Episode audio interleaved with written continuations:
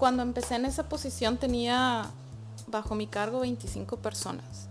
25 personas que eh, han trabajado en esa empresa entre 5 y 20 años, una combinación, ¿no? Y combinación de gente que está cerca de retirarse y gente que es muy joven, recién graduada. Entonces, era también el, el nerviosismo de la responsabilidad, de decir, yo vengo a Canadá porque quiero hacer algo diferente me quiero desarrollar a mi gente y eso es una responsabilidad bien grande que yo siento, ¿no? Tengo tengo en mi equipo es, el día de hoy somos 50 en mi equipo y decir la responsabilidad de que voy a desarrollar a las mujeres, voy a desarrollar a los hombres en todos los aspectos que yo pueda. Voy a ser la jefa que siempre quise.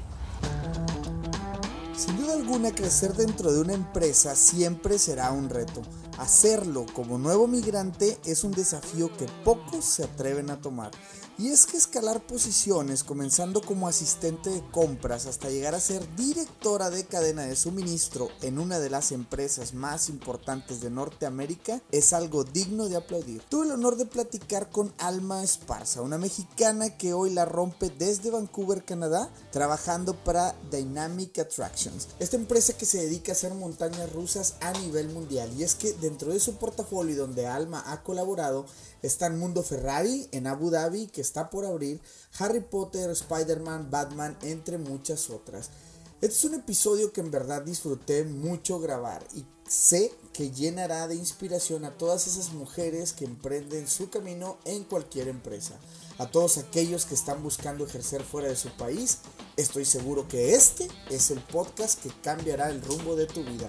Yo soy Aldo Tobías y esto es Mucho Hábitat.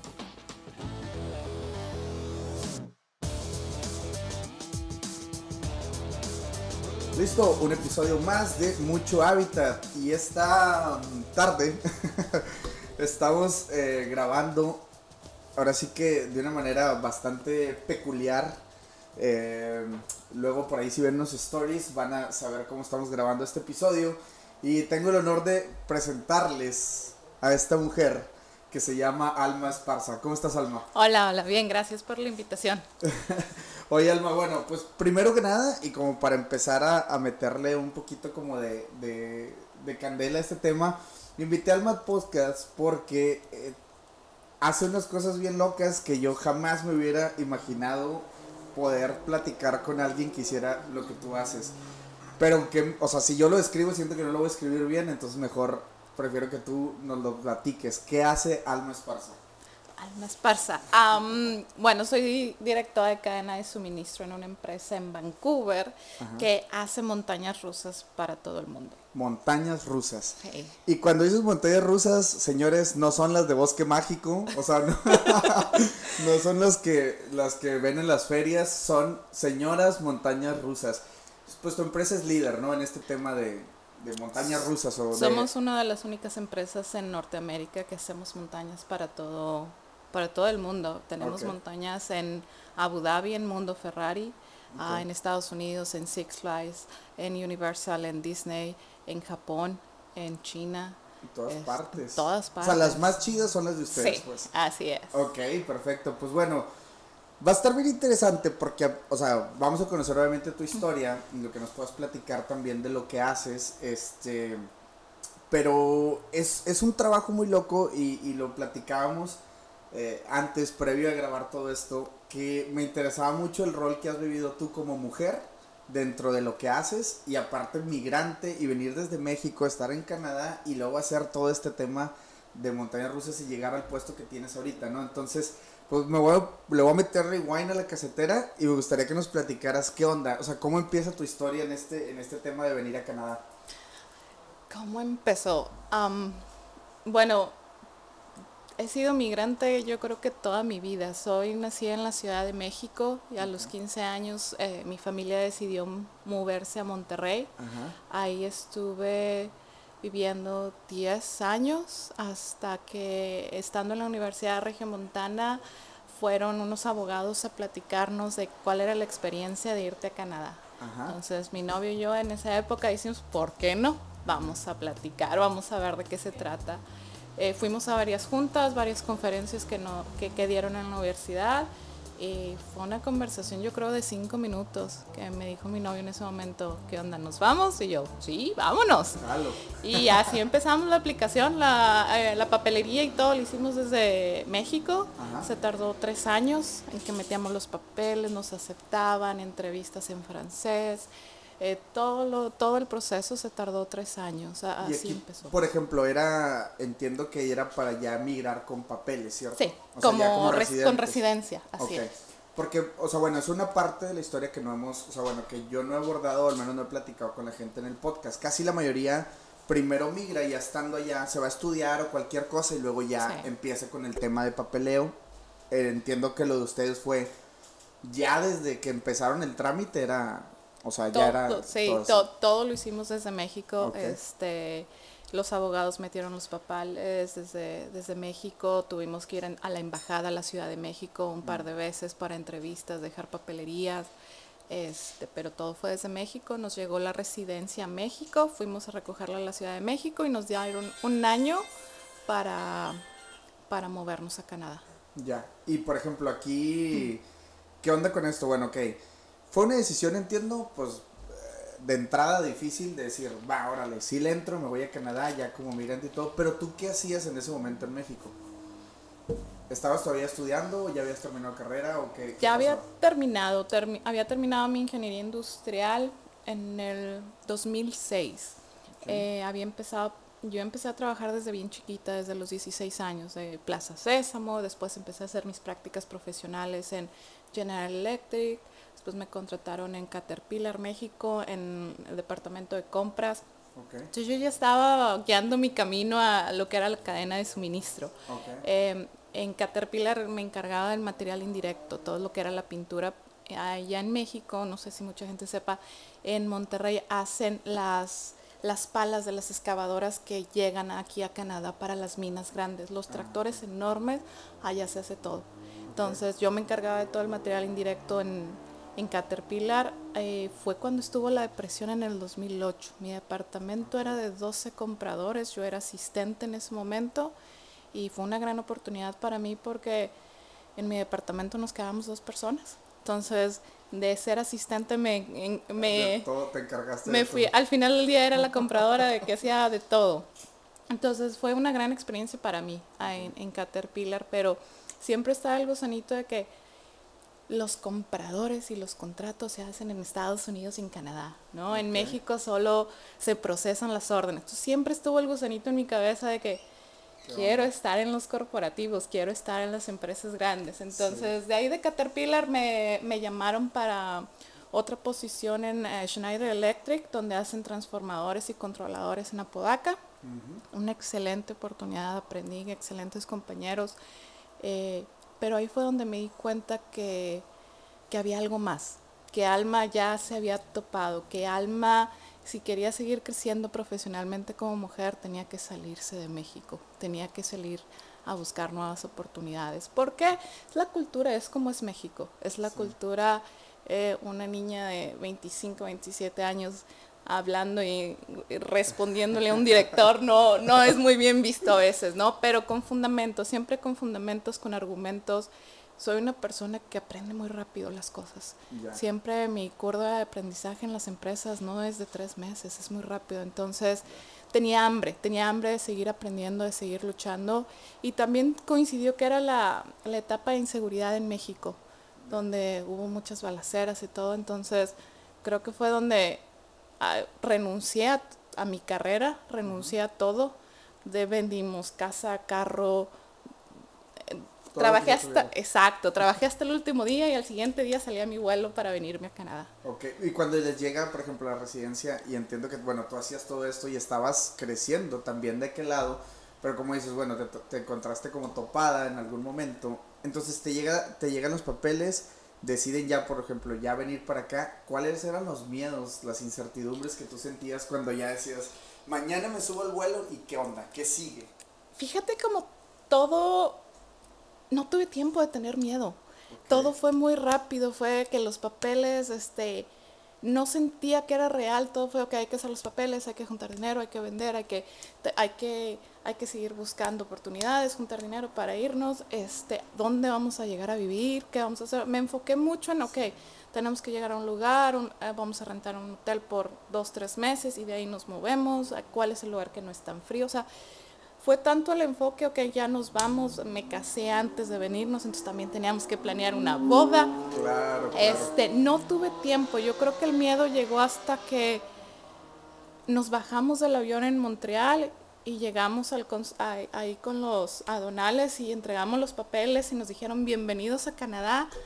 Este, ahí fue donde me cayó el 20, la verdad, ahí fue donde dije, ah, caray. Ahora sí, es de verdad. Sí, ahora sí es de verdad.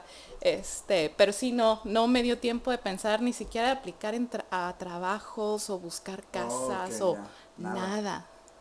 Fue, me imagino, porque bueno, eh, muchas de las veces cuando lo hacemos terminamos por eh, el, el, el tema de irte y el tema de que tu mente está de este lado. O sea, bueno, me imagino que son muchas emociones, ¿no? Y por ejemplo, esa como tenés incertidumbre de que saber qué hay más allá, luego es como adrenalina al mismo tiempo y ya no como que no te pones a pensar lo malo que puede pasar.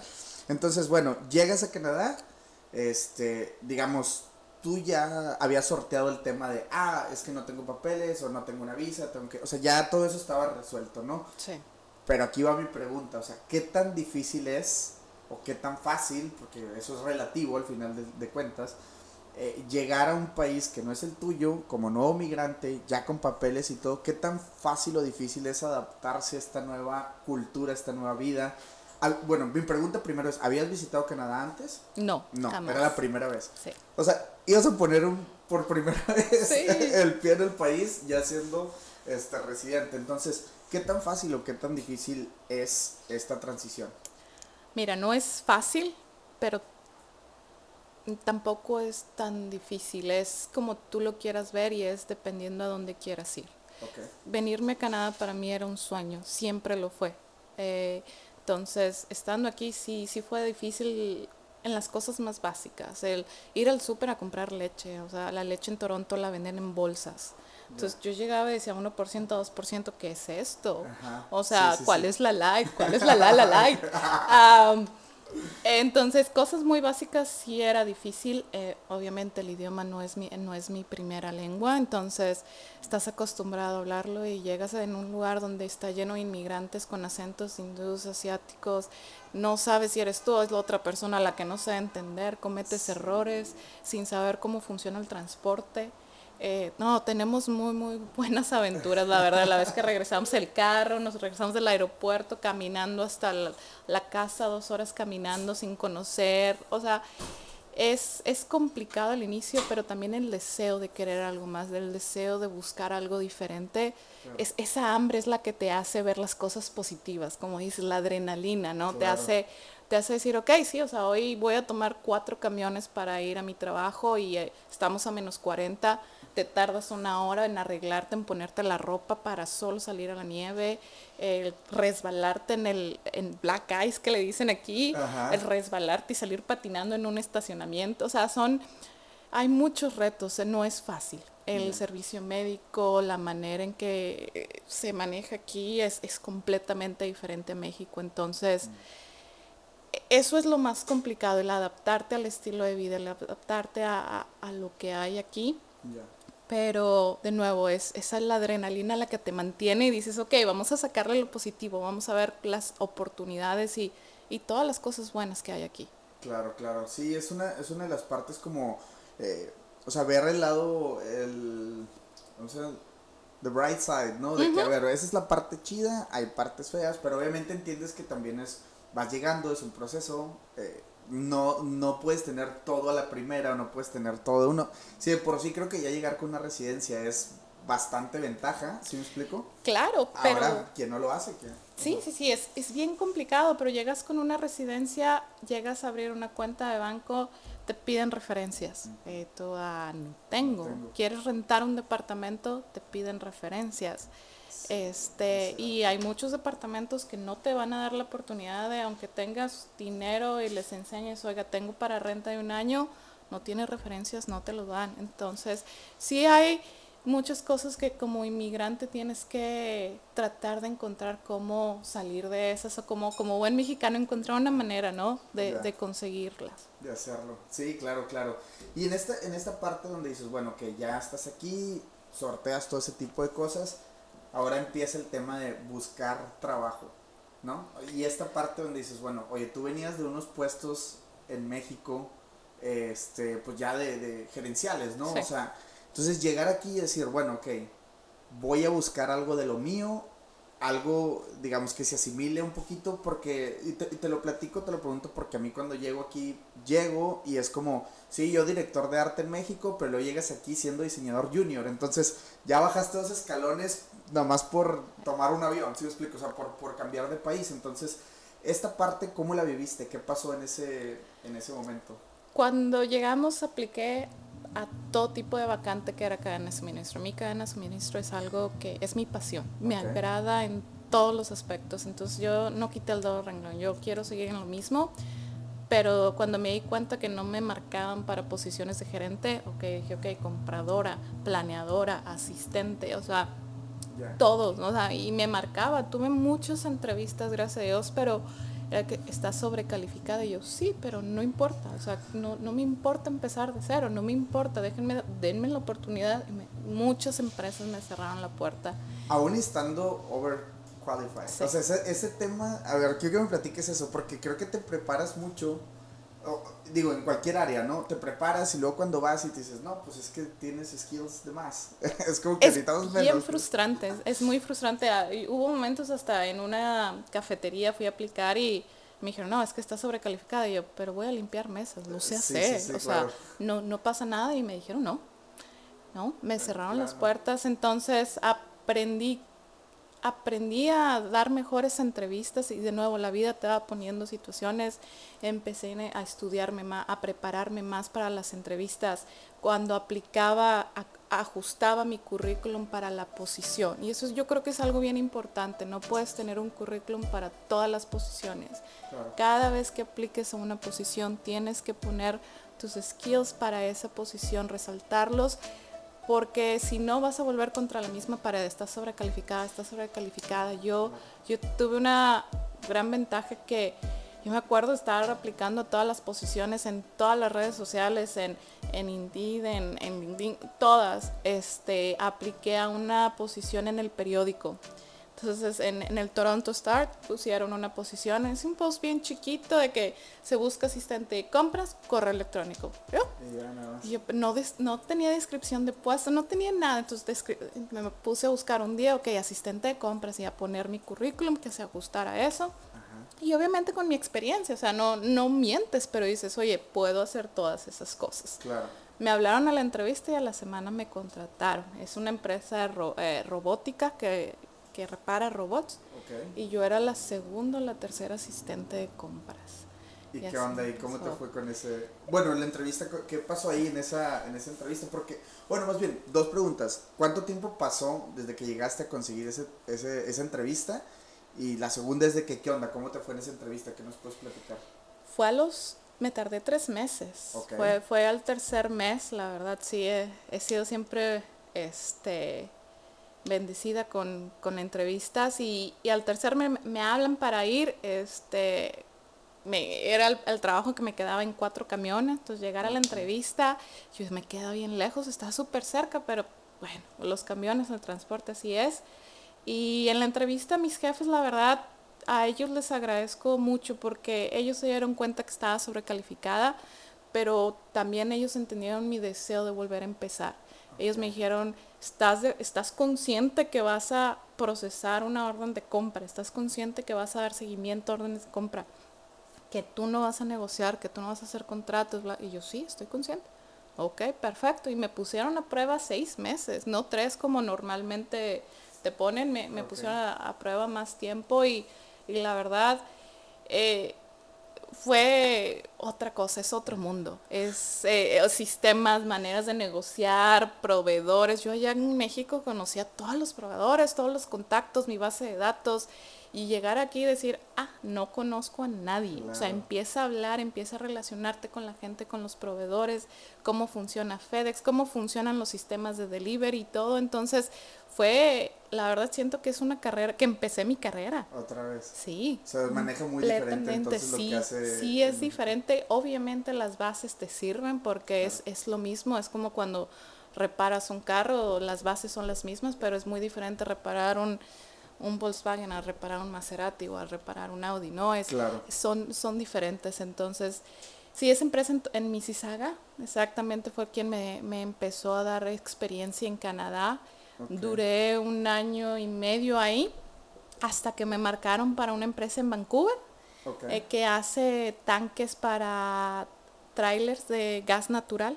Entonces hacen trailers para Volvo, para Chrysler, para UPS eh, de gas natural eh, y aquí me daban una posición de compradora operacional con más responsabilidad y la verdad fue también una decisión de que no conocía, me, me dieron, me mandaron mi boleto para venir a la entrevista y yo, pues voy a ir, jamás había llegado. O sea, ellos te dicen de que ven, ven o sea, no fue de que por Skype o algo así. No, no, no. Bueno, fue una llamada por teléfono, les mandé mi currículum y después me dijeron, oye, queremos una entrevista cara a cara. Y yo, ok.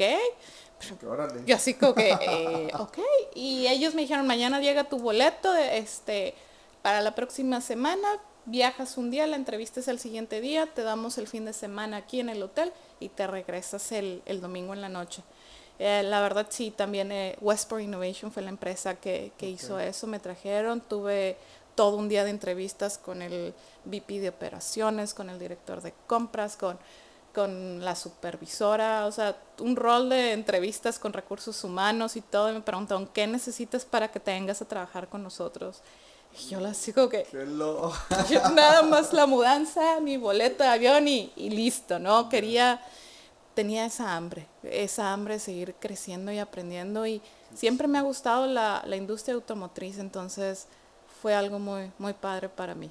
Entonces vienes a ti de la entrevista, prácticamente ahí te dicen el sí, y tomas la decisión de moverte a Vancouver. Sí. Ok.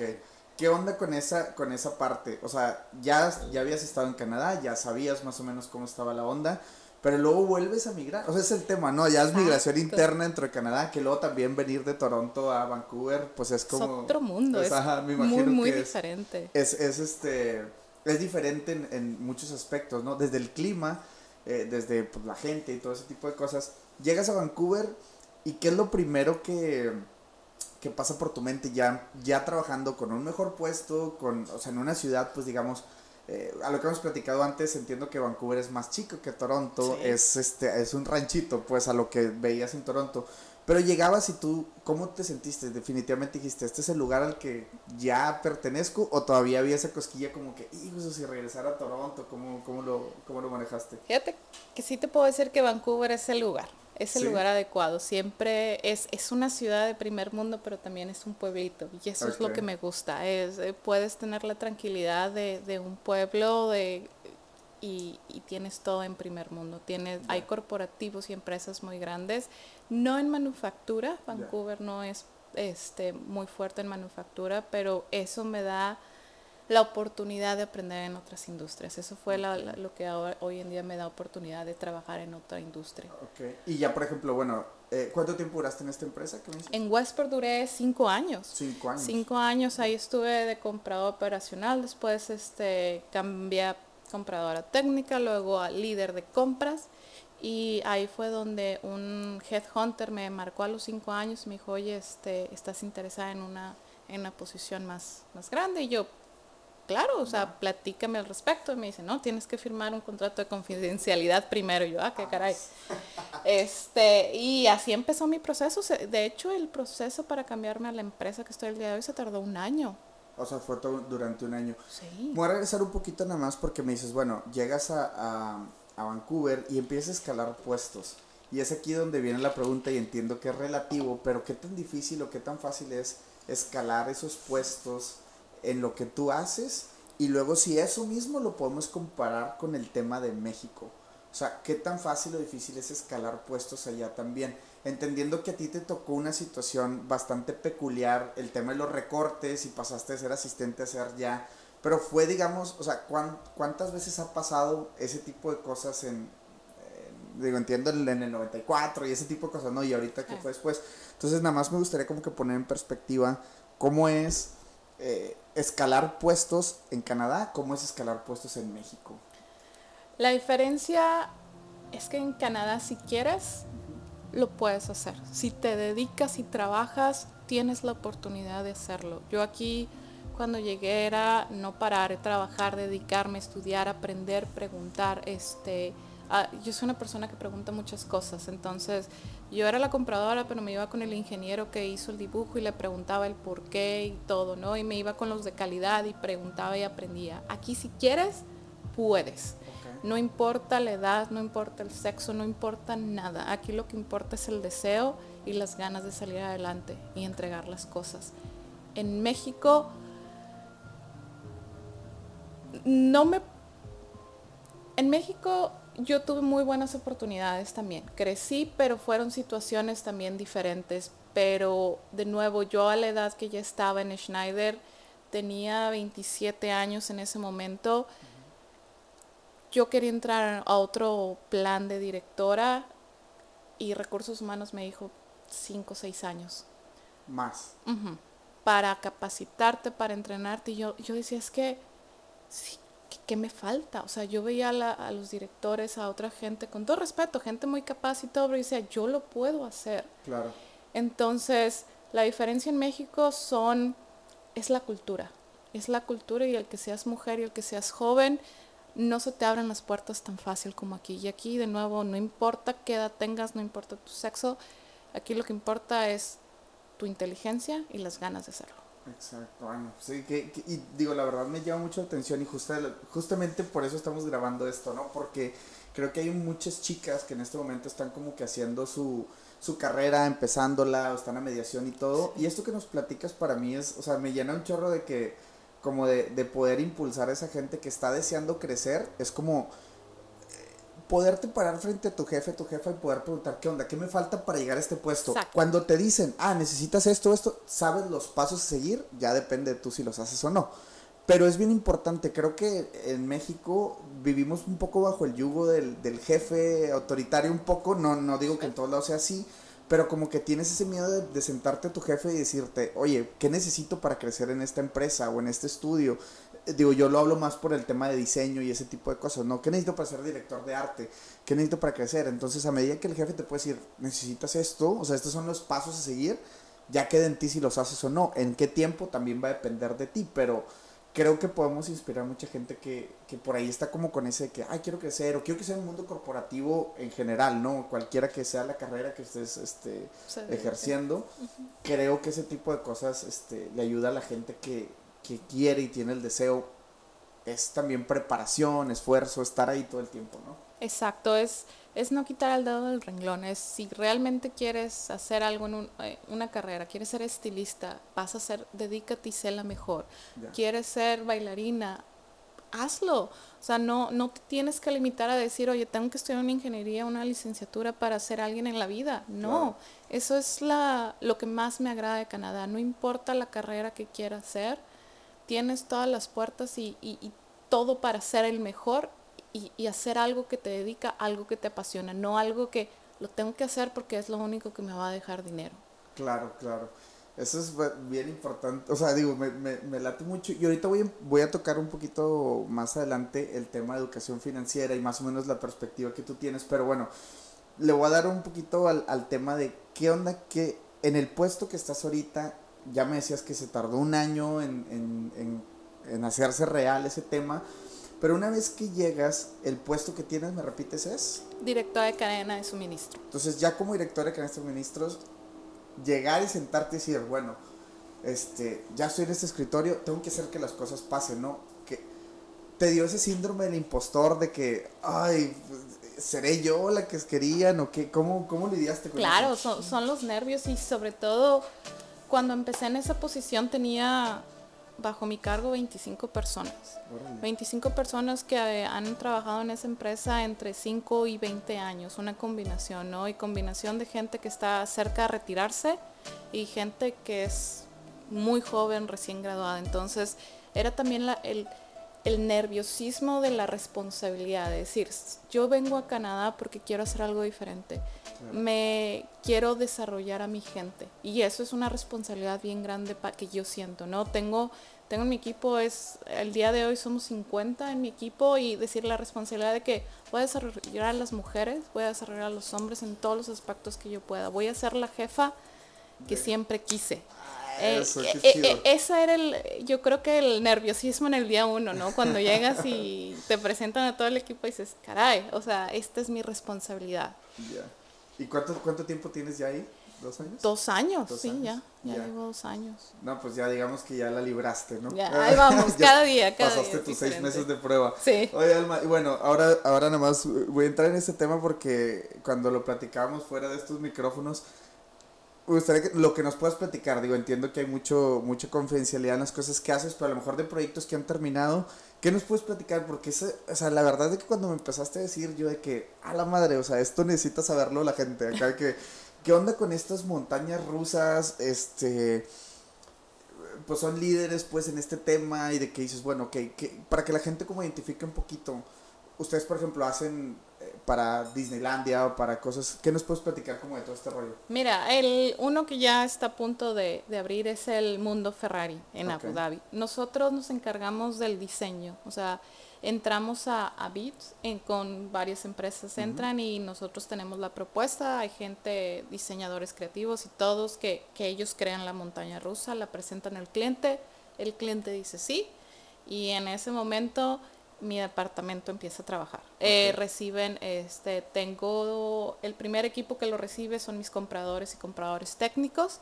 ellos reciben dibujos, tienen que interpretarlo, comprar todo desde el tornillo, el metal, el bracket, el acero para hacer el, el track donde van los carritos. Nosotros armamos todo. Todo. Todo, todo. Entonces, el primer equipo que entra a hacer las cosas es comprar todo. Luego está el equipo de producción. Ellos van a ensamblar todo y luego tengo a mi equipo de recibos, logística que maneja el inventario, le da las partes a producción. Entonces, mi equipo está envuelto desde el inicio, en medio y luego también cuando embarcamos. Para entregar. exacto. Porque esa parte se me hizo súper loca cuando me estabas platicando. Lo hacen todo aquí. Sí. Y luego todo lo mandan. Todo lo mandamos a todas partes del mundo. Entonces, tenemos juntas con ingeniería para decir, oye, ya tenemos todo el track, tenemos los 25 carros de Ferrari, hay que mandarlos, ¿no? Oye, se van a mandar a Abu Dhabi. ¿Cuál es la temperatura, la fibra de carbono del carrito que hay que, cómo se empacan, qué puedes mandar con qué? Y luego tenemos, la empresa también tiene un equipo de instalación, entonces tienes que coordinarte con el equipo de instalación porque le tienes que mandar lo que, las bases, no puedes mandar lo que van a instalar al final, ¿no? entonces, estar en contacto con ellos y decir, ok, vas a empezar con los cimientos, vas em, te mando los anclas, te mando el track, después te mando este, la plataforma de mantenimiento, los controladores, los switch, entonces es, es mucha coordinación que, que tenemos, pero la verdad cuando ves a los roller coaster o ves el mundo Abu Dhabi funcionando y o vas y te subes a un Harry Potter en Universal, o vas y te subes a un Batman, un Iron Man, y un Spider-Man. Harry Potter y, y lo hicieron también con ustedes. Sí, sí, sí, tenemos, y teatros voladores es el teatro con la pantalla IMAX, así grandote, la diferencia es que tus pies no tocan el piso, entonces los ah, asientos se mueven. Entonces, tenemos teatros voladores en todas partes del mundo y trabajando en otros proyectos muy, qué chido, Qué chido, Sí, y me ha tocado, digo, yo he ido, por ejemplo, a Universal y al, a, pues también, bueno, en Disney, me tocó subirme a todo, ¿no? Desde el trenecito de ahí de Blancanieves, sí, el de, que cantan los monitos, hasta, sí, los chidos, ¿no? Y, y esa parte es donde dices de que no, no te imaginas cuánta chamba hay detrás de ese tipo de cosas. O sea, uno creo que son de las cosas que ves a ciegas y solamente te subes y ya, ¿no? O sea, estás, tu mente está pensando en un montón de cosas de, en el viaje, en la diversión, pero toda la chamba que hay detrás y lo que nos platicas de que cuánta gente hay involucrada, más o menos como para darnos una idea, ¿cuánto tiempo se tarda un proyecto? Eh, desde que empieza, desde que ganan el, la licitación hasta ya dejarlo instalado. Depende, porque también lo, lo bello de este trabajo es que cada proyecto es diferente. O sea, todas las montañas rusas son diferentes, entonces cada proyecto es nuevo y los tiempos cambian. Entonces hay proyectos que tardan dos años, hay proyectos que pueden tardar cinco años. Ahorita estamos trabajando en el telescopio, el, uno de los más grandes del mundo, y se ha trabajado en este proyecto, en el diseño desde hace dos, tres años. Entonces, sí, cada, cada, proyecto es diferente. Eh, eh, Dependiendo también a dónde va y el cliente. ¿Y cuántas personas, o sea, digo, ahí como que medio al eh, un estimado, cuántas personas están involucradas en un proyecto como, como por ejemplo Mundo Ferrari? 200 personas. más o menos. Más o menos. ¿Y qué, o sea, todo el impacto que luego tienen, este, no sé si los haya y aquí te voy a preguntar, no sé, ¿hay críticos de ese tipo de cosas? Uy, sí. sí. Sí, bastantes. ¿Ya? Sí, no, sí, ni idea, pero digo, pero es gente que se dedica a opinar como en Twitter y así. Sí, ah, sí y, y cosas bien sencillas de la plataforma donde cuando vas a subir al carrito hay una puerta donde te detienen, ¿no? Para hacer fila. Critican esa puerta, critican el piso, o sea, hay muchas cosas que critican. Y, pero es bueno, es algo que aprendes, ¿no? Es algo que te, te da más ideas y, dices, ok, hay que tomar esas críticas para ser mejor. Y yo creo que eso es lo que nos ha dado Dynamic Attraction, las, las críticas al desarrollar cada vez un mejor este ride para la gente. Está, está impresionante. Entonces, chavos, la próxima vez que por ahí visiten este Universal o algo. Y, a ver, bueno, por ejemplo, en los que tú has estado involucrados, que ya están por ahí operando, o no sé. Que... Sí, está Harry Potter, Spider-Man, Iron Man. ¿Batman decías? No. Batman, sí, Batman. Eh, Mundo Abu Dhabi, Ferrari World. Y ahorita estamos trabajando en unos proyectos muy interesantes que van a estar en, en cuatro locaciones en el mundo que el primero se abre en el 2020 y la verdad va a estar muy, muy padre. pues pendientes, pues esperamos tenerte en otro episodio para que nos cuentes ahora sí, ya que esté lanzado, de qué se trata.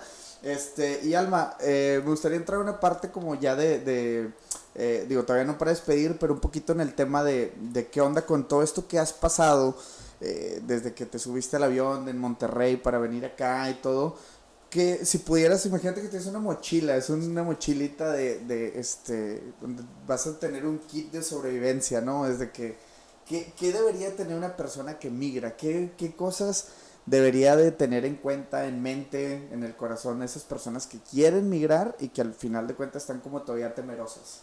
Mira, tienes que realmente querer.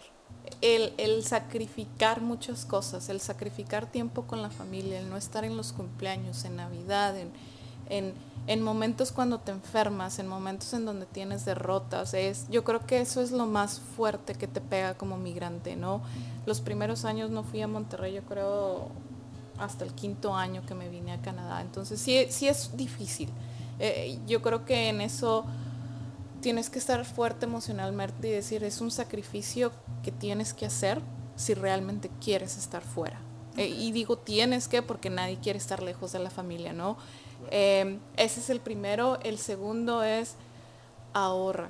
Ahorra todo lo que puedas. Cada centavo que tengas, ahórralo. Porque créeme que lo vas a usar. La vida en Canadá es mucho más cara. Eh, comprar un limón cuesta un dólar, ¿no?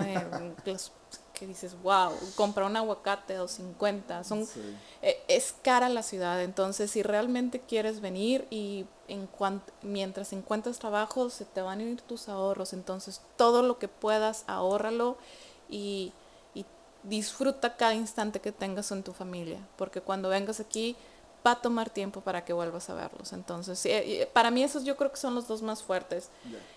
estar emocionalmente listo para eso y, y ahorrar todo lo que pueda. Oye, bueno, y ahorita en este tema del ahorro, por ejemplo, y es algo que me gusta tocar y traer a la mesa, solamente por el, por el tema, eh, o por la mera como, digamos, comunicación y, y poderle decir a la gente que empieza una carrera y que está como, o recién egresados y todos, ¿qué onda con el tema de la educación financiera y el tema de ahorrar, el tema de, de digamos, como invertir, poner tu dinero, porque creo que es, una, es un tema que no se enseña en las universidades y todo, o sea, digo, de repente cuando eres adulto ya te ves con dos o tres tarjetas de crédito y te ves pagando recibos aquí, recibos allá y es como que nadie te preparó nunca para eso, ¿no? Entonces, ¿qué onda con esto? O sea, ¿qué, ¿cuál es como que tu, tu sugerencia a todos estos chavos que van empezando? Digo, ya decías tú ahorran si se quieren ir, pero en general eh, con este tema de, de, cómo mover el dinero, cómo hacerse de... Ah, no sé cómo explicarlo, pero poner ¿Qué, te gustaría sembrar en los jóvenes que vienen arrastrando, este, o que, van a tomar en algún momento, pues digamos, como la economía de un país como México? Sí, mira, no ahorres el dinero debajo de tu colchón, porque no te va a dar nada. Tienes que buscar una cuenta en donde puedas crear intereses, pero yo creo que el primero y el que me ha servido y, y aprendí, no compres algo si no tienes para pagarlo dos veces. Es si te quieres comprar un celular, no lo compres a cuatro años. O sea, junta dinero y cómpralo de contado y eso significa que tienes en tu cuenta bancaria para comprarte otro.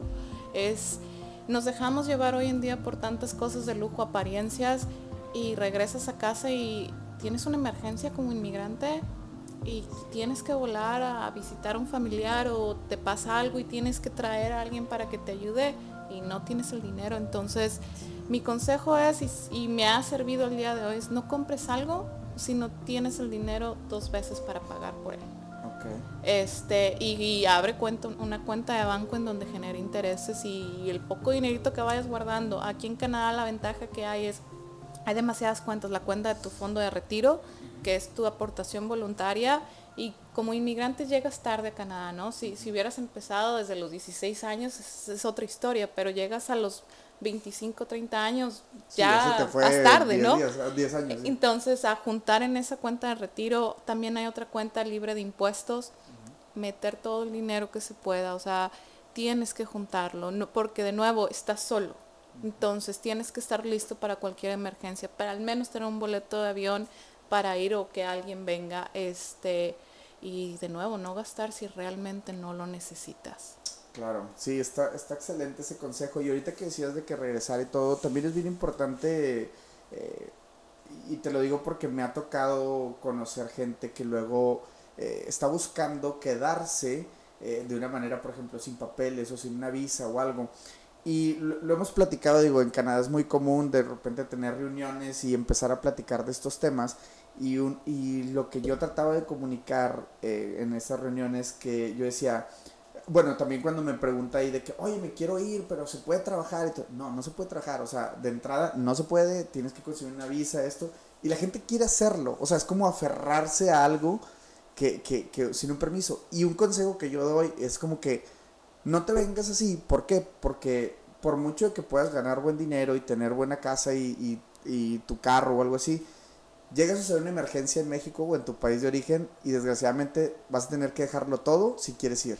¿Sí me explico? O sea, pierdes absolutamente todo lo que tengas por solamente agarrar un vuelo, ¿no? No, y aparte, respeto todas las situaciones y cada quien sabe qué decisión toma, pero de nuevo venimos a ser mejores.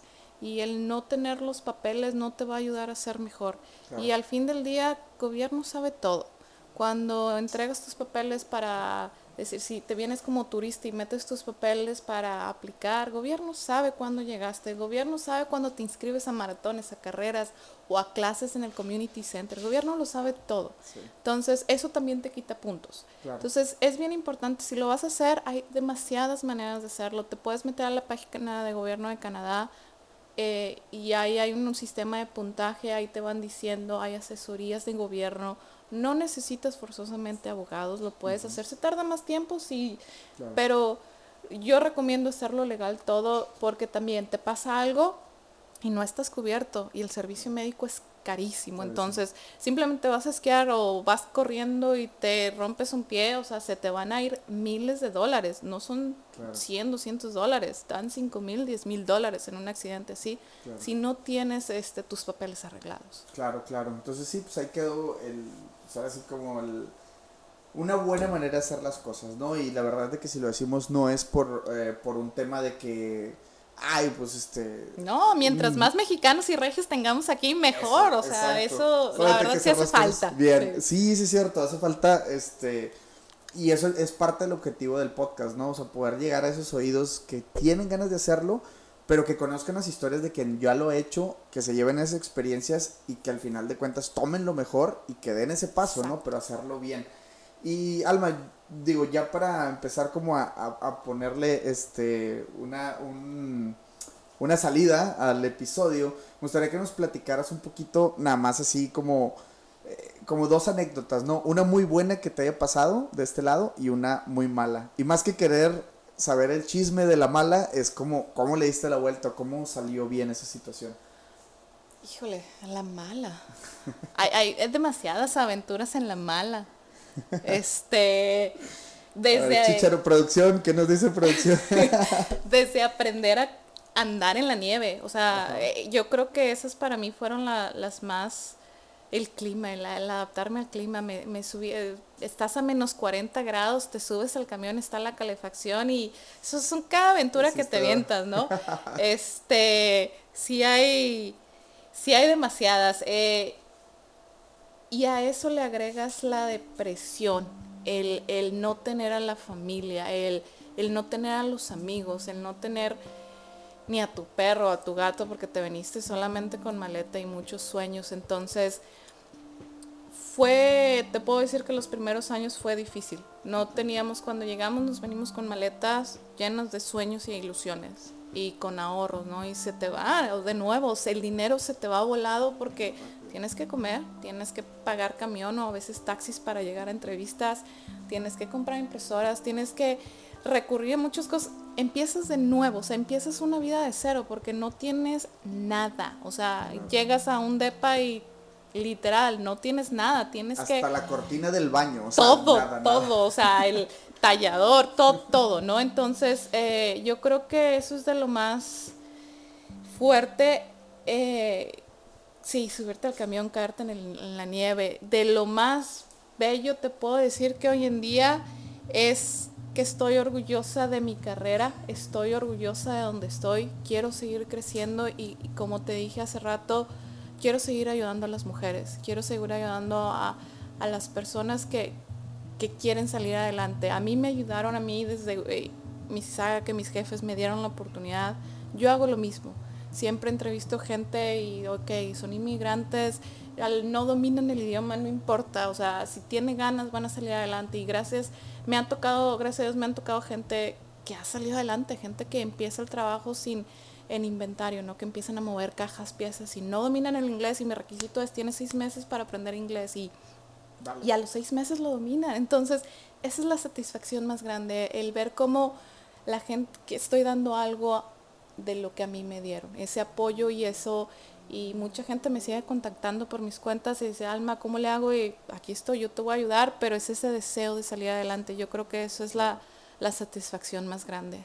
Qué chingón, qué chingón, Alma, y pues gracias por compartirnos esta, esta historia y esto, esto que estás haciendo. Digo, la verdad está, está muy chido. Eh, por ahí, obviamente, una de las preguntas más adelante solamente es que, bueno, ¿cómo pueden ver esto que haces tú? Y pues si nos puedes dar ahorita la página de, de tu trabajo, lo que sea. Pero eh, antes ya nada más un poquito, hay una sección donde pregunto como datos ahí como curiosos de la ciudad. Digo, yo también vivo aquí, entiendo muchas cosas, pero pues ahí te va, ¿no? Más o menos. ¿Qué onda con una cheve? ¿Cuánto te cuesta una cheve en un restaurante? Este, de ahí del centro de la ciudad, en un, en un Duns. pues empiezan yo creo que de 5 dólares a 9.50 dependiendo del grado de alcohol. Ok, dependiendo qué tan, qué tan fuerte, fuerte la, quieras. Muy bien, muy bien. Este, comida callejera, Alma, ¿es común con, sí. en Vancouver? Ah. Sí, ya, ya, me acostumbré a la comida callejera de Vancouver. Este, en el centro sí hay, hay los hot dogs, hay hay este, este, muchos food trucks, ¿no? De diferente tipo de comida y esos pueden ser de 8 o 9 dólares tu, tu platito.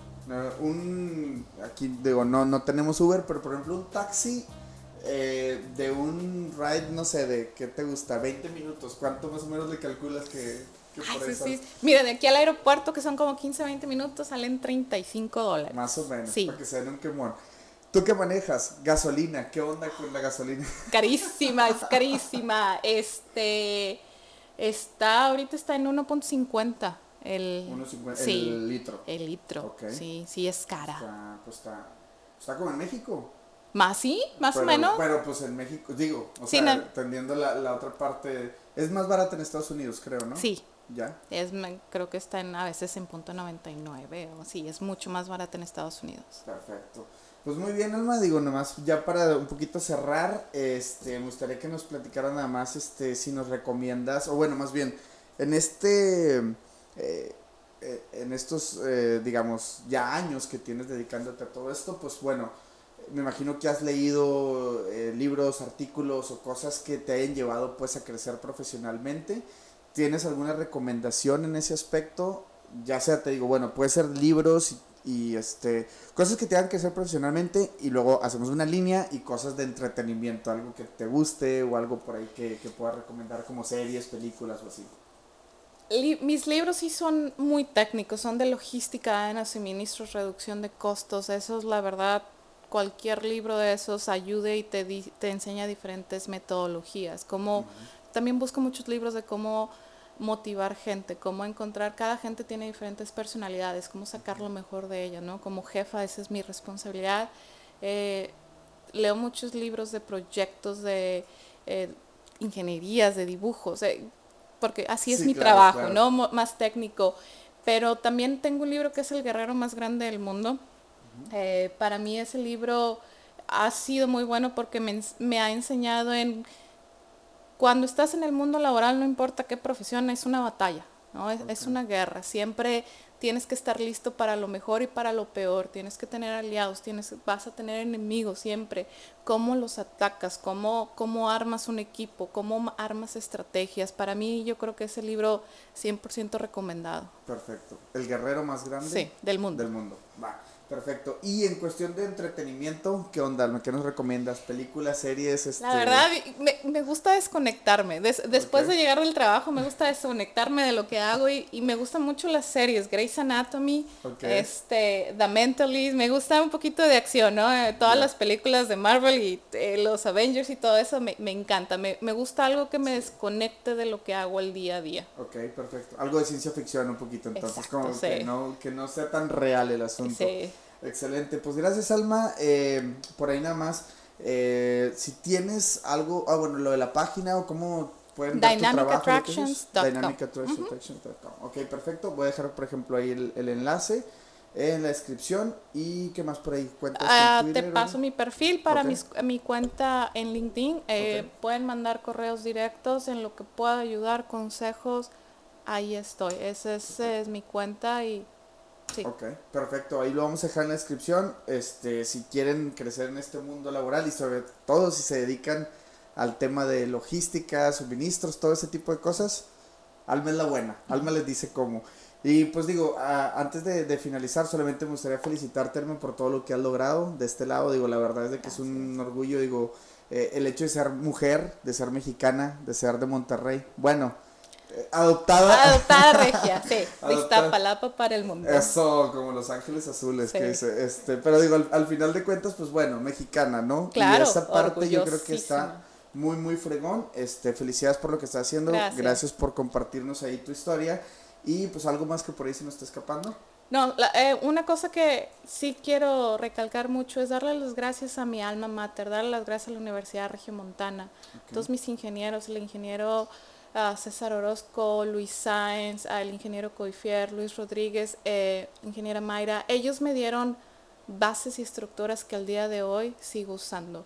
Eh, bi- bien rápido, cuando me cambié a Toronto y checaé mi plan de estudios de ingeniería con el plan de estudios de ingeniería de la Universidad de Toronto, que está entre las 100 mejores a nivel mundial, era lo mismo. En serio. o sea, no Entonces, le pedía nada a la. a la Nada, la verdad. Entonces, darles las gracias porque me dieron las bases y al día de hoy los, sigo consultando, ¿no? Qué Les mando por. Facebook, oigan, ¿qué hago? ¿Qué me aconseja? Entonces, darles las gracias. Ellos, ellos me dieron las bases y, y estoy aquí. Digo, y yo creo que, digo, es un tema que no tocamos y digo, no pasa nada si nos extendemos, pero el tema de la mentoría, ¿no? O sea, ¿cómo puedes tú, por ejemplo, que esto dices, que son profesores que te siguen ayudando, que han estado contigo a lo largo de tu carrera Y yo creo que sería una semillita para sembrar a la gente que ahorita está en la universidad, de que tomen a sus maestros como mentores, ¿no? Digo, al final de cuentas, o bueno, al menos para mí, yo creo que un maestro lo que hace es procesar toda la información y todo el conocimiento, digerirle y ponerle en una clase para ti y tú brincándote clases por irte al billar, por irte a, no sé, a, echar unos conchitas con queso y todo. Entonces,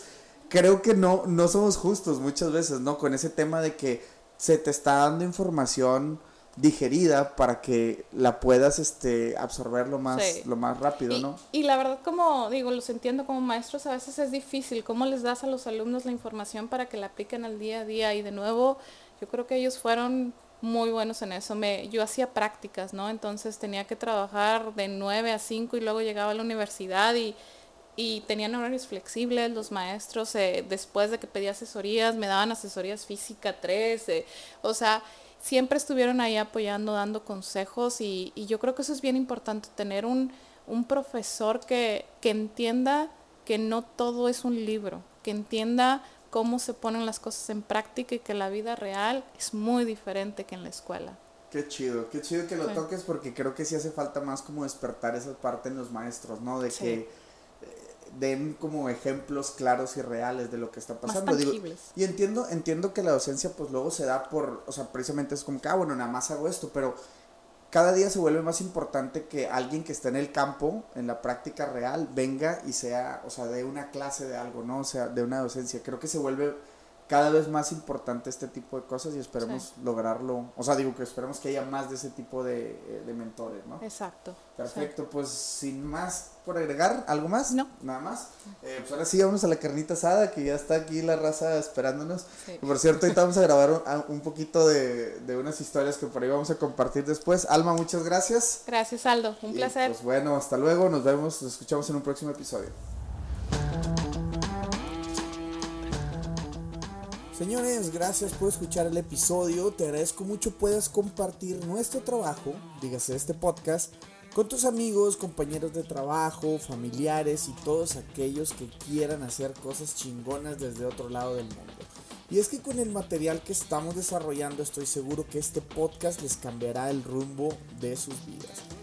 Se vienen cosas nuevas y entre esas cosas nuevas eh, son unos episodios cortos los que estamos por ahí programando, donde tendremos algunas reflexiones tomadas de libros, tips para mejorar tu currículum y atender entrevistas de trabajo. Vamos también a explorar el tema de las becas en diferentes países. Así que si nos escuchas y por ahí tú has aplicado a una beca y nos quieres contar cómo está la onda, por favor contáctame y lo coordinamos.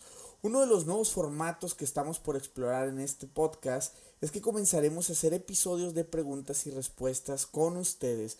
Si escuchas el podcast y quieres participar, envíanos un mensaje en Instagram, arroba mucho hábitat, y con gusto te platico todos los detalles. Señores, un gusto poder lanzar este nuevo episodio y nos escuchamos en uno próximo. Yo soy Aldo Tobías, esto fue Mucho Hábitat.